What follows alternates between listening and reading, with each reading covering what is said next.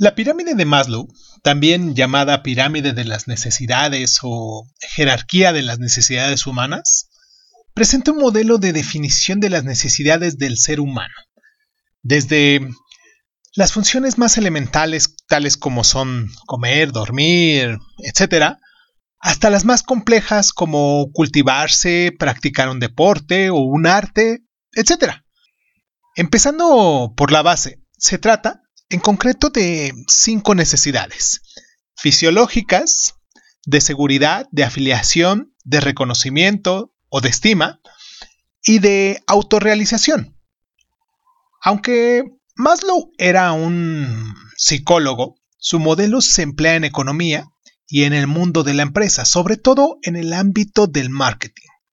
Con su pirámide de las necesidades, Maslow propone un medio simple y eficaz para distinguir las diferentes necesidades del hombre. Se trata en realidad de un modelo dinámico y no de una simple pirámide jerárquica, ya que ¿nos preocupa la seguridad de nuestros bienes cuando no tenemos nada que comer? ¿Nos preocupamos por el amor al prójimo si nos rodea una banda de ladrones? Hoy aquí en Crónica Lunares vamos a hablar de la pirámide de Maslow de todas estas necesidades que se tienen que ir cubriendo para ir subiendo y llegar a la autorrealización, por decirlo de algún modo. Y pues nada, ¿qué tal si vamos a escuchar nuestro intro? Yo estoy, yo soy Irving Sun, esto como les digo es Crónica Lunares y pues comenzamos. Cierra los ojos, cierra los ojos, cierra los ojos. Si escuchas que alguien se acerca, no temas, todo estará bien.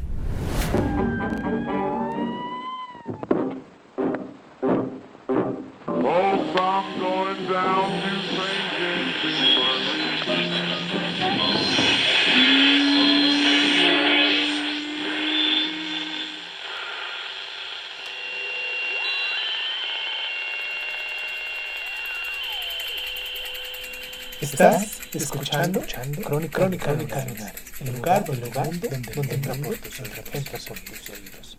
Bienvenido. La razón de ser de la ciencia económica es la asignación de recursos limitados en función a las necesidades ilimitadas de los individuos, de sus intereses y también de sus expectativas. Pero, ¿cómo se puede definir las necesidades?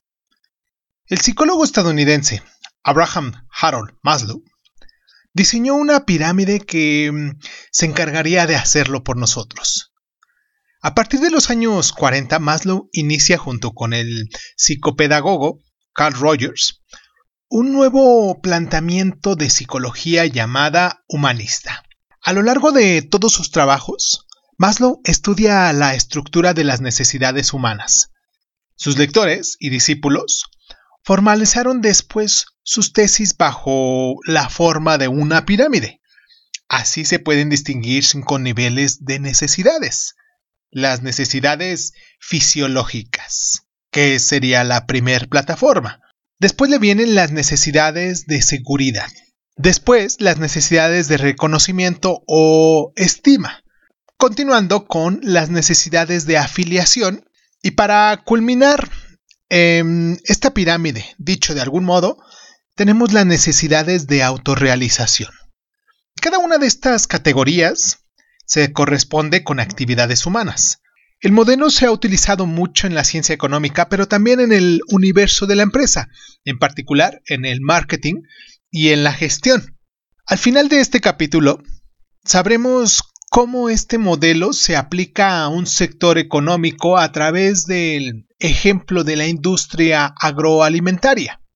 La pirámide de las necesidades, también llamada la pirámide de Maslow, presenta un modelo de definición de las necesidades del ser humano, desde las funciones más elementales hasta las más complejas, y aunque Maslow era psicólogo, como ya lo dijimos anteriormente, su modelo, resumido en una pirámide, se ha utilizado en economía y en el mundo de la empresa, que se utiliza actualmente o que ha destacado actualmente en muchos de los negocios que se llevan a cabo.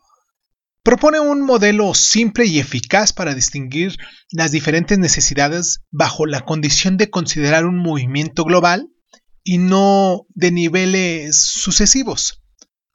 Vamos a hacer nuestra primera pausa aquí en el programa para recordarles a ustedes nuestras plataformas, para que se pongan en contacto, para que nos dejen sus mensajes, para que mmm, nos recomienden algún tema en relación a lo que hablamos en Mercury Dice. Recuerden que hablamos tanto de psicología como de motivación personal, como desarrollo personal, en este caso. Y pues nos estamos metiendo un poquito en el área de las empresas, pero viéndolo desde una perspectiva psicológica. Vamos a hacer nuestra pausa. Ah, recuerden que nos encuentran como Crónica Lunares de Zoom en Facebook, en Instagram, en YouTube. Y pues nos pueden descargar en las diferentes plataformas de audio y de podcast. Y pues nada, vamos a la pausa y regresamos.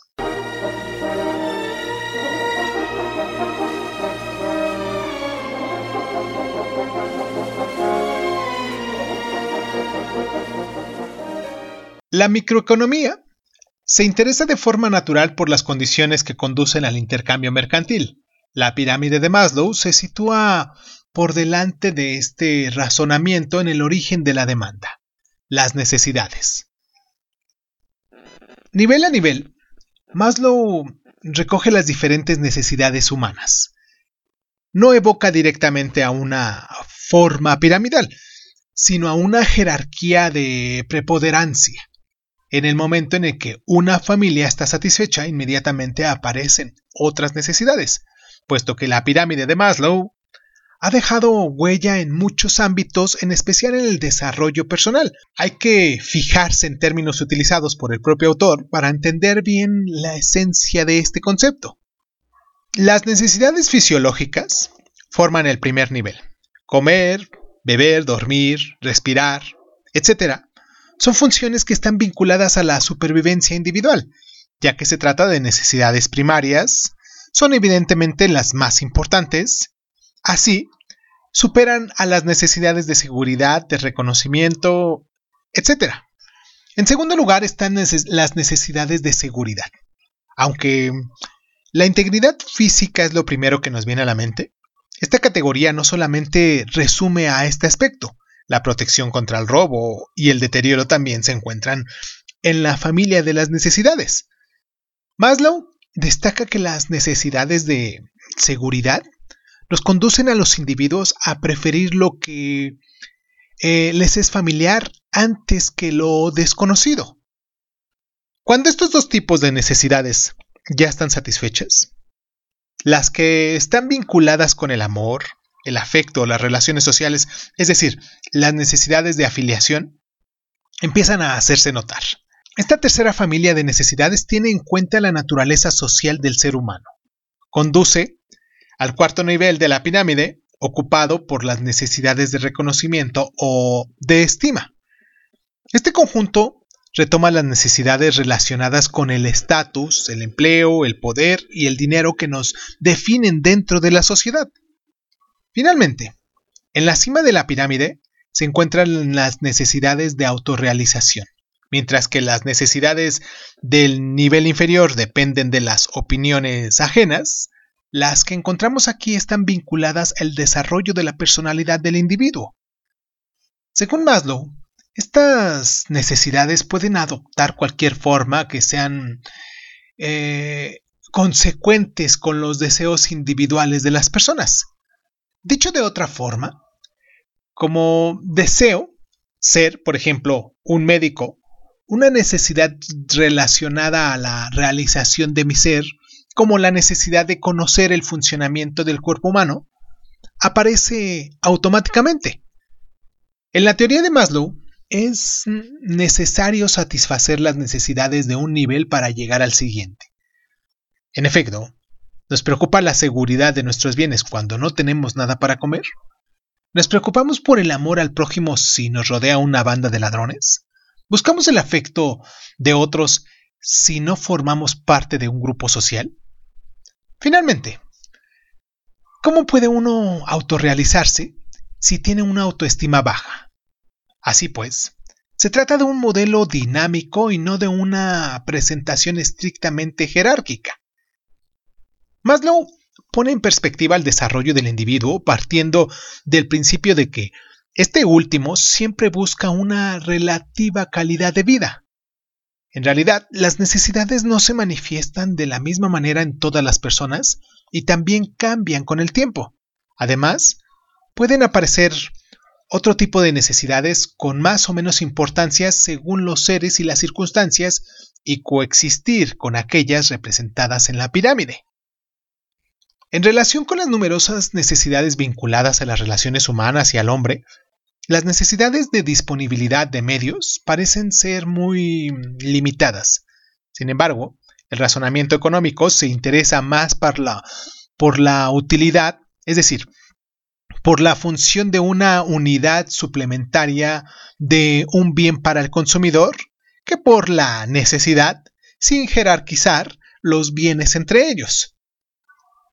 El análisis de la necesidad resulta especialmente interesante para el marketing y la gestión de medios. Las necesidades se estudian sobre todo a nivel de empresa y de su posicionamiento en el mercado. Aunque es cierto que los psicólogos están de acuerdo al decir que las necesidades existenciales o fundamentales son relativamente limitadas, siempre hay una necesidad, ya se perciba como una falta o como un deseo, en el origen de la compra del consumidor. Los marketers son conscientes de ello y no dudan en hacer referencia a la famosa pirámide de Maslow. Situar un bien o un servicio en esta pirámide conduce a contemplar y desarrollar estrategias de lanzamiento a veces muy diferentes las unas de las otras. Así, no comercializamos con alimentos básicos como un producto de alta tecnología. También cabe la posibilidad de que un mismo producto o servicio pueda satisfacer necesidades de diferentes niveles. Entonces convendrá adaptar el mensaje en función a los clientes de los que se quiere llegar. Vamos a hacer una pequeña pausa aquí en el programa para mandarles un abrazo a la gente de Suiza que nos escucha, allá en Berna, en Soleura, en Alfalfa, en Appenzell, Innerholden y hasta Zurich, también ahí en, en Suiza. Un abrazo muy caluroso. Agradezco mucho que se tomen el tiempo para descargarnos, para estar ahí con nosotros, sobre todo en lugares tan propios, en lugares tan, tan hermosos, con unos paisajes, bueno, un lugar bastante frío también, pero lugares tan hermosos que la misma naturaleza ha marcado ahí con, con esa este, frialdad climática, pero realmente pienso que hay mucha gente que el, es tan calurosa, es tan... te recibe tan te hace sentir tan bien en esos lugares, que vale la pena mucho darse una vuelta y pues les mando un abrazo muy en especial a la gente de Berna que es donde tenemos la mayoría de nuestros lunares que nos descargan. Y pues nada, vamos a la pausa y regresamos con los límites del modelo y hablamos un poquito de estas extensiones.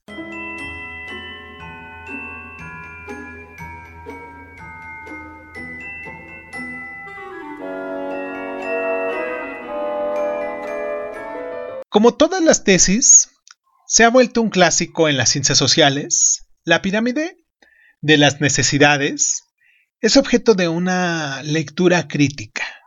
Se destacan varias debilidades del modelo, a veces en direcciones contradictorias. Una de ellas es la falta de matiz en la jerarquización de las necesidades, puesto que algunas funciones naturales son más imperiosas que otras. Aunque podemos abstenernos de comer durante varios días, no podemos aguantar más de pocos minutos sin respirar. Otra de ellas es la jerarquización discutible, que no tiene en cuenta el hecho de que el hombre es un ser social. La necesidad de alimentarse prima realmente sobre el hecho de mantener relaciones humanas o de cultivarse. Sin alimento un individuo no puede sobrevivir, eso ya lo hemos notado, pero sin suficientes interacciones con el prójimo, su alma se apaga, se vuelve loco incluso se ve abocado al suicidio.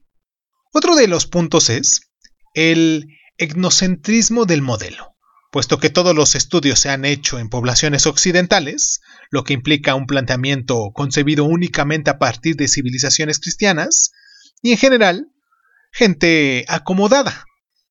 Exceptuando este último comentario, las críticas relacionadas con la insuficiencia o el exceso de jerarquización se dirigen especialmente a los usos desarrollados a partir de la teoría de Maslow, más que a la tesis propiamente dicha.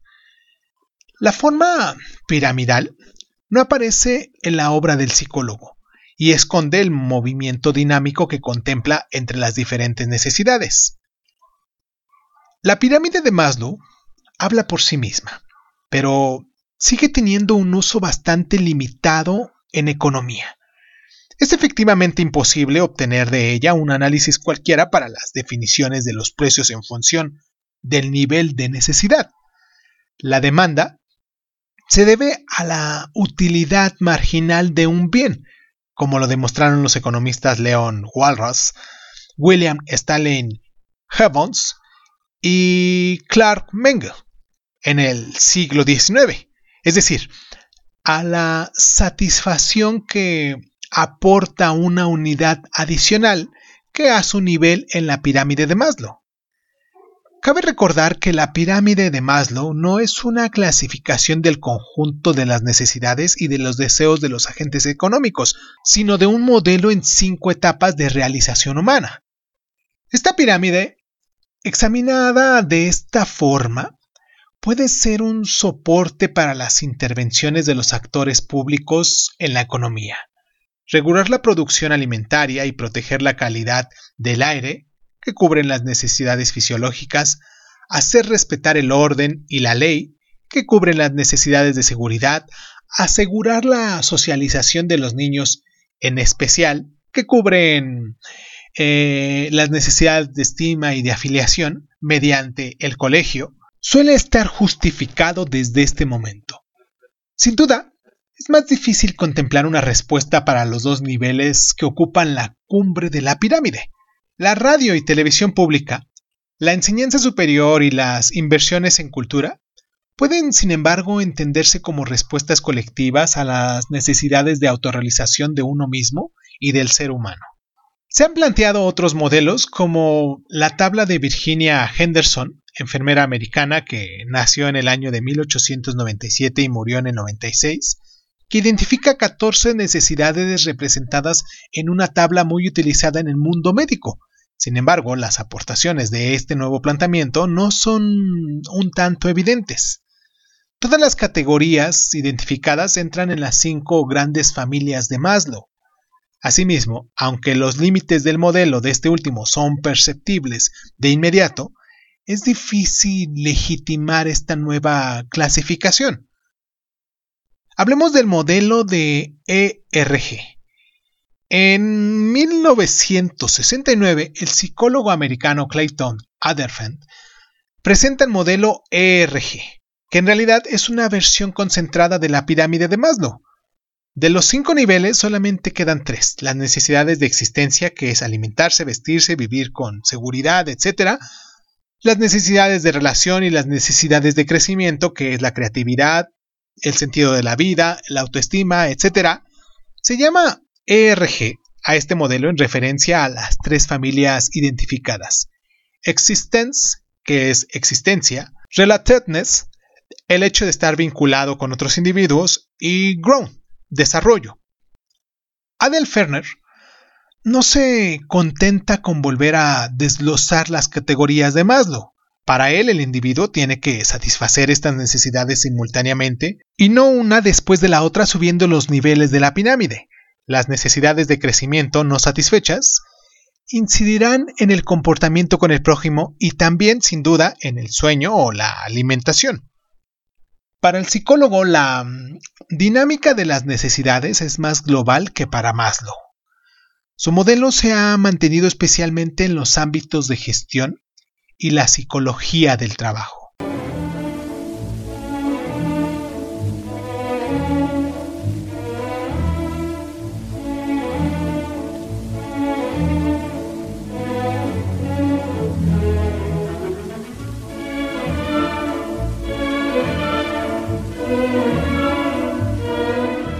Como ya hemos visto, la pirámide de Maslow encuentra su aplicación más concreta en materia económica eh, en el ámbito del marketing. No es sorprendente entonces que el marketing utilice más modelos provenientes de la psicología, ya que esta disciplina se basa en la comprensión y la anticipación de los comportamientos del consumidor. Más que quedarse con la categorización de cada producto o servicio en un nivel de la pirámide, es preferible buscar responder a un máximo de casillas con cada operación. La aplicación más elemental consiste en identificar el nivel de la pirámide en el que se sitúa el producto o el servicio comercializado. La alimentación y la higiene básica entran en la primera casilla y los productos culturales entran en la última. Esta clasificación parece muy básica, pero conserva la evidencia del sentido común. La organización de las secciones de un supermercado es testigo de ello, con sus propios universos de cada familia. Los productos más básicos forman parte a menudo de este procedimiento, en particular los de la canasta básica.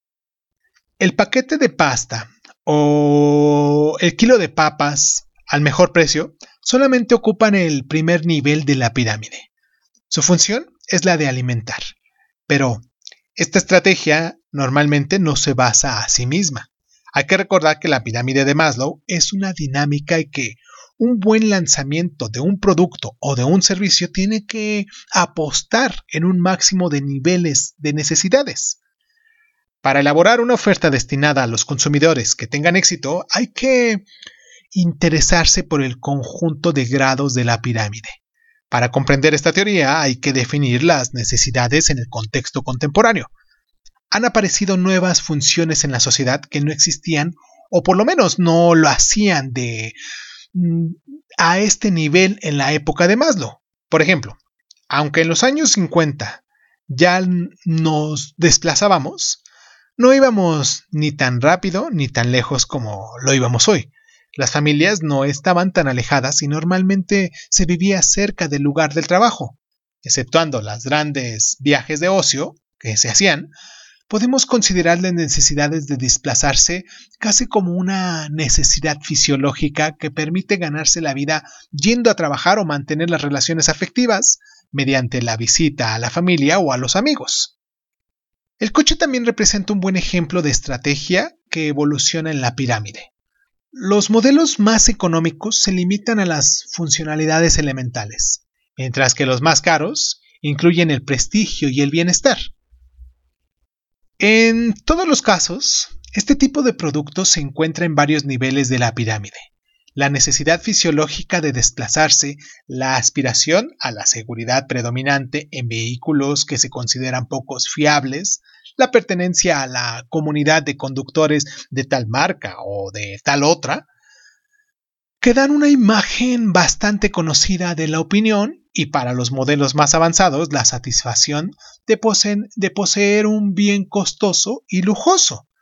Por ello el marketing intenta establecer una estrategia para satisfacer los niveles superiores de la pirámide con productos que a priori parecen responder al primer nivel de las necesidades, Igualmente, mm, asegurará la función inversa, aunque sea un poco más delicada. Cuando un producto o un servicio se dirige a la autoestima o al pleno desarrollo de la personalidad, una marca puede dedicarse a destacar los aspectos fisiológicos o de seguridad del acto de comprar para iniciar a un máximo de consumidores a comprarlo. Así pues, pensemos en la cosmética. Sus discursos de marca oscilan entre la belleza resplandeciente, entre el cuarto y quinto nivel de la pirámide, y el cuidado de uno mismo, el cuidado de la piel y del cuerpo, su propio futuro, haciendo referencia principalmente a las necesidades fisiológicas y de seguridad. ¿Qué decir del tercer nivel de la pirámide? Parece impensable imaginar productos que puedan satisfacer la necesidad del amor. Maslow no solamente incluye en esta categoría los vínculos de amistad o de amor, difíciles de satisfacer por el mercado. Aunque el éxito de las páginas web, de citas, eh, TikTok y todas las que han salido últimamente, demuestran que existe un lugar para los intermediarios de la materia, sino que también incluyen la pertenencia a un grupo social. Desde hace tiempo, el marketing juega con la fama de un producto para incitar al consumidor a comprarlo. Desde finales del siglo XIX, el sociólogo y economista Trosten Breven ha identificado una inclinación en el modelo del Homo economos. Si bien es cierto que maximizamos la utilidad de lo que compramos, la imitación e incluso el esnovismo no están ausentes en nuestras decisiones. Este análisis encuentra una extensión en el concepto de distinción elaborado por el sociólogo francés Pierre Bourdieu, que dice así, Nuestras prácticas sociales y por consiguiente nuestras compras responden a menudo a la voluntad de distinguirnos de nuestros semejantes, imitando las prácticas de las clases sociales superiores a la nuestra. Con la compra de un producto, un coche o un perfume, entre tantas otras cosas, el consumidor también puede saciar esta necesidad de reconocimiento social. Aunque esta tendencia no es nueva, cobra una fuerza particular en el momento del desarrollo de las identidades múltiples y de los vínculos comunitarios, apoyada o iniciada por las categorías de la información y la comunicación y especialmente por las redes sociales. Algunas marcas juegan de maravilla con el sentimiento de pertenencia vinculado al único hecho de poseer el producto. Pensemos en nuestro teléfono. O más concretamente, por ejemplo, en, en el iPhone, en Apple, para hablar de toda la categoría. Ellos crearon una comunidad de usuarios desde los años 80. Esta comunidad, de la que muchos consumidores se consideran miembros y que inicialmente era un microcosmo de diseñadores gráficos y de profesionales de la imagen, creció de forma exponencial gracias al mercado de masas y la comercialización de sus productos estrellas, que es el iPhone, el iPad, en las computadoras, los ordenadores. Pongamos otro ejemplo. Facebook, Twitter y todas las redes sociales utilizan también esta estrategia y apuestan por el sentimiento de pertenencia que, esta vez, se encuentran en el centro de su modelo económico, con la ventaja de la gratuidad vinculada con la financiación publicitaria. Para terminar, Estudiaremos más a detalle un sector económico, la industria agroalimentaria. Este sector se ha dispuesto particularmente bien a las diferentes estrategias para poder incluir todos los niveles de la pirámide y desarrollar productos cada vez más innovadores. Pero esto lo vamos a hablar en el siguiente bloque. ¿Les parece? Quiero mandarles un abrazo. Vamos a hacer una pequeña pausa aquí. Y quiero mandarles un abrazo a la gente de Austria, de Estiria, que nos escuchan y allá en Viena también, donde nos escuchan ahí en Viena, Austria. Un abrazo muy caluroso y pues les agradezco mucho que se tomen el tiempo para estar aquí con nosotros. Les, em, les agradecería mucho si nos pudieran recomendar en sus redes sociales, en sus diferentes redes sociales, ahorita hablando de este tipo de categorías, y pues nada, vamos a la pausa y regresamos para hablar de la, de la industria agroalimentaria y cómo se aplica con estos cinco niveles. Vamos a la pausa y regresamos.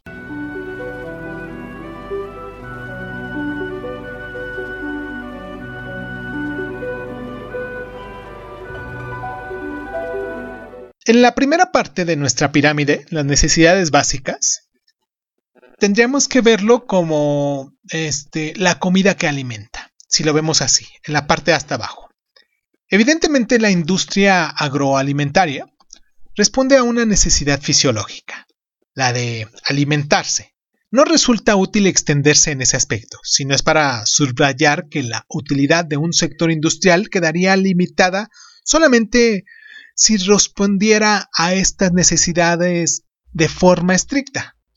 Para desarrollarse la cadena de valores ha contemplado muchas otras finalidades acerca de la satisfacción del hambre. En el siguiente nivel es la comida que protege. La industria agroalimentaria se ha constituido a base de un argumento de seguridad, debido a la normativa de controlar la fabricación de los productos que está obligada a ofrecer alimentos con mucho más certificaciones que las antiguas producciones artesanales.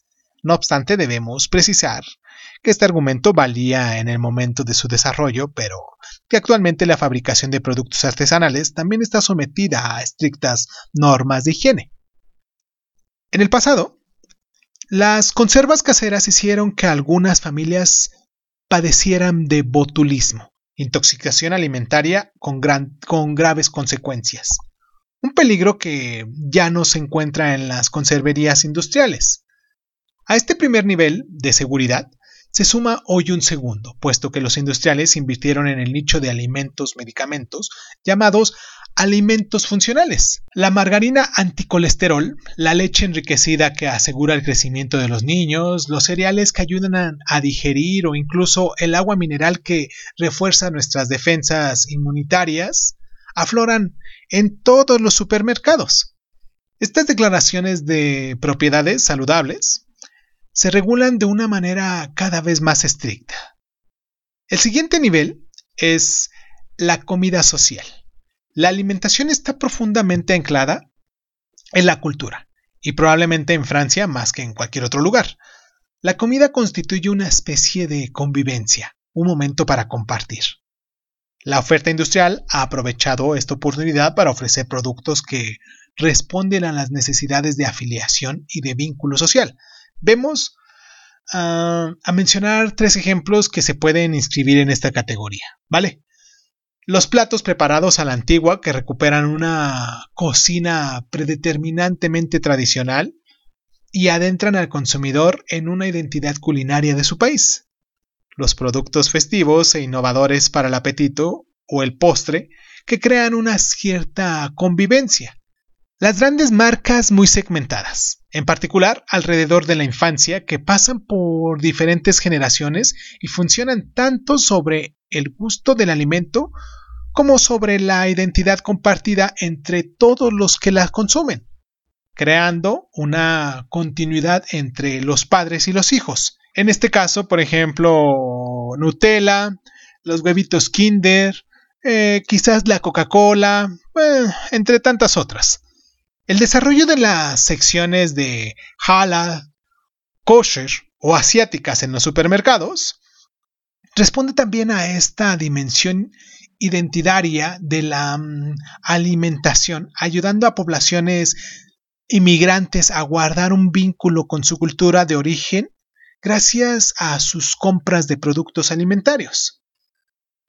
De forma indudablemente más reciente, la industria agroalimentaria se ha adueñado de la cuestión de los valores, comprendidos esta vez en un sentido que no es estrictamente económico. Después del auge concomitante de las grandes marcas de distribución y de la industrialización de la alimentación, llegó el momento de las preguntas. La preocupación en torno a los transgénicos. La crisis de las vacas locas en los años 90 que sucedió eh, a la carne con hormonas, las sucesivas campañas en torno a la obesidad o al exceso de azúcar en nuestros alimentos, condujeron a los consumidores a pedir más explicaciones. La toma de conciencia medioambiental y la búsqueda de referencias en un mundo globalizado reforzaron estas expectativas. Los sellos, denominaciones y otras distinciones se han extendido en el sector agroalimentario y responden a esta necesidad de afiliación y de valor. Los productos que tienen sellos como agricultura ecológica, comercio justo, pero también productos de nuestras regiones y otros circuitos cortos se multiplican en los estantes. ¿Quién ha visto últimamente esos sellos que les ponen aquí en México al menos eh, para poner exceso de calorías, exceso de grasas, exceso de sodio ¿Quién no ha visto eso? Para tratar de, mantener una línea de conciencia y pues que se vayan regulando este tipo de productos o el consumo de este tipo de productos, donde nos aportan la información sobre la calidad o el origen del producto apoyándose en una referencia sobre las condiciones de la producción. Los campos son muy amplios. La remuneración de los trabajadores locales, la elaboración sin utilizar productos fitosanitarios, el respeto por las tradiciones culinarias antiguas, etc. Cada uno es libre de dirigirse hacia el producto de su elección siempre en el proceso del sello que corresponda a sus valores. Finalmente, la alimentación y por consiguiente la industria agroalimentaria también tienen en cuenta el último nivel de la pirámide, la autorrealización y la realización personal. Los productos de alta gama, grandes cosechas del vino o del café, bombones refinados o tés de variedades poco comunes, satisfacen a los aficionados a estos productos más allá de la simple satisfacción de saciar el hambre o la sed. Sin duda, la gastronomía, aunque no sea un arte, constituye un artesanado de excelencia que responde a una necesidad de realización del consumidor. Se encarna en grandes pasteleros o chefs, pero también tiene la posibilidad de expresarse en la industria agroalimentaria. Ofrecer al consumidor la simple posibilidad de realizar él mismo una parte de la receta también puede satisfacer la necesidad de realización. Por eso la industria nos propone kits para realizar crepes o pasteles y también ofrece múltiples preparaciones que faciliten la elaboración de platos caseros, por decirlo de algún modo, dejando que el consumidor fabrique una parte y así que tenga la posibilidad de expresar su creatividad.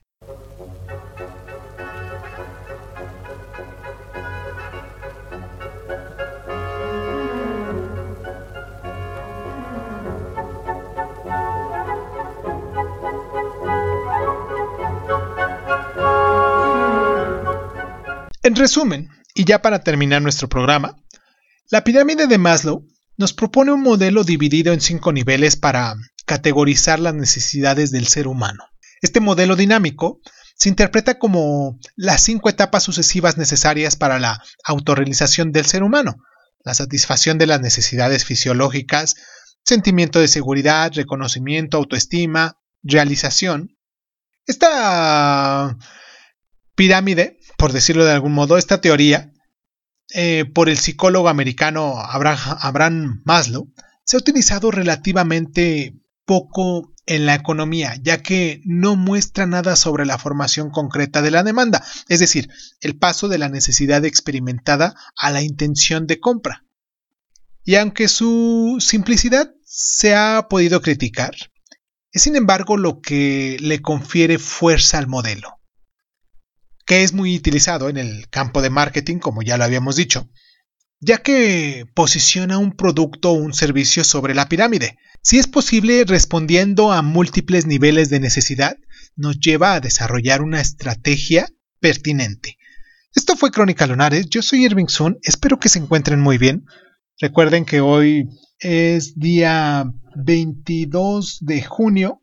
Vamos a empezar con esto nuestra octava temporada con esto de, Mercury Dice que hacemos aquí en, eh, todos los días miércoles.